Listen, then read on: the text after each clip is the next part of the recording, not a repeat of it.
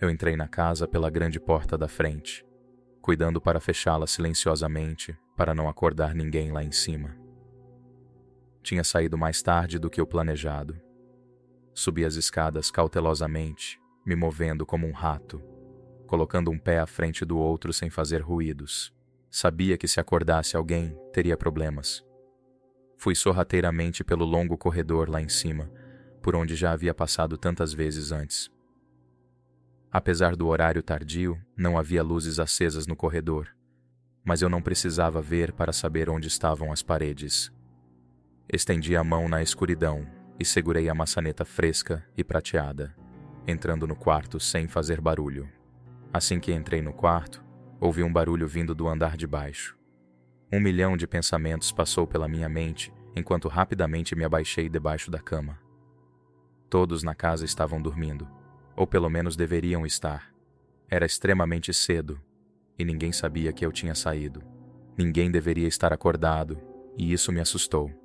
Não poderia ter sido algo caindo de um dos armários, certo? Não, definitivamente não. Havia outra pessoa na minha casa. Rastejei lentamente até o centro debaixo da cama, para não ser visto. E então, eu esperei. Alguns minutos depois, ouvi passos subindo as escadas. Um por um, eles ecoavam lentamente, ameaçadoramente, em direção ao topo.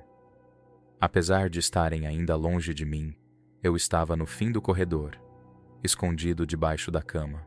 Olhei para a direita e encarei os números vermelhos brilhantes do relógio de alarme, indicando a hora. Uma e cinquenta e dois da manhã. Não tinha percebido o quão tarde havia ficado. O ritmo dos passos cautelosos subindo a escada de madeira teria me embalado para dormir se eu não estivesse tão nervoso, ansioso para saber quem poderia ser. Ouvi uma porta ranger do outro lado do corredor. Havia mais três portas antes dessa, então orei para que quem quer que fosse pensasse que eu não estava ali e saísse antes de chegar à porta que escondia minha existência naquele momento. Olhei para a porta marrom que guardava o quarto onde eu estava escondido. Orei para que permanecesse fechada. Orei para permanecer escondido.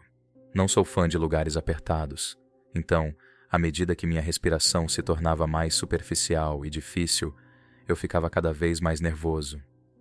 Pensamentos como: e se eles me ouvirem? E depois, se acalme. Eles não sabem que você está aqui. Passavam pela minha mente. Eles não podem saber que estou aqui, pensei. Eu estava lá em cima e eles estavam lá embaixo. Não tem como saberem que estou aqui. Ouvi o ranger no corredor quando a próxima porta se abriu e ouvi um som de movimento vindo de dentro do quarto. Quem quer que fosse estava procurando algo, presumivelmente por mim. Não, não era por mim. Quem quer que seja não sabe que você está aqui. Se acalme, John. Se acalme. No entanto, aparentemente ninguém estava naquele quarto, porque antes que eu percebesse, os passos voltaram para o corredor e a próxima porta estava sendo aberta. Os passos lentos e angustiantes ecoavam na minha mente. Foi quando percebi que eles não iriam parar de procurar. Tentei procurar nos bolsos, o mais silenciosamente possível, por algo que pudesse usar. Meus dedos encontraram um plástico frio. Meu celular.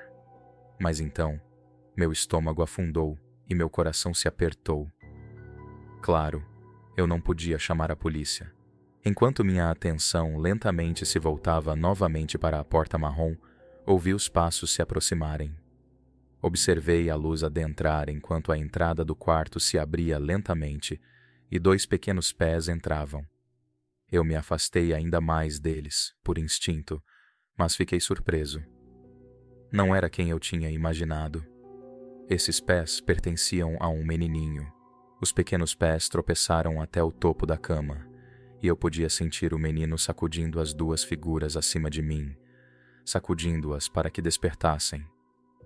Lentamente, deslizei minha faca do bolso da frente do meu casaco, me preparando, tentando evitar a luz que agora entrava pela porta aberta e refletia na lâmina. Fiquei surpreso. Ele havia retornado mais rápido do que eu esperava, mas agora era minha única chance.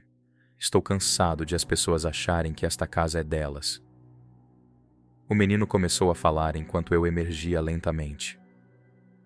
Mamãe, papai, sussurrou a vozinha pertencente aos pezinhos. Acho que tem alguém na nossa casa.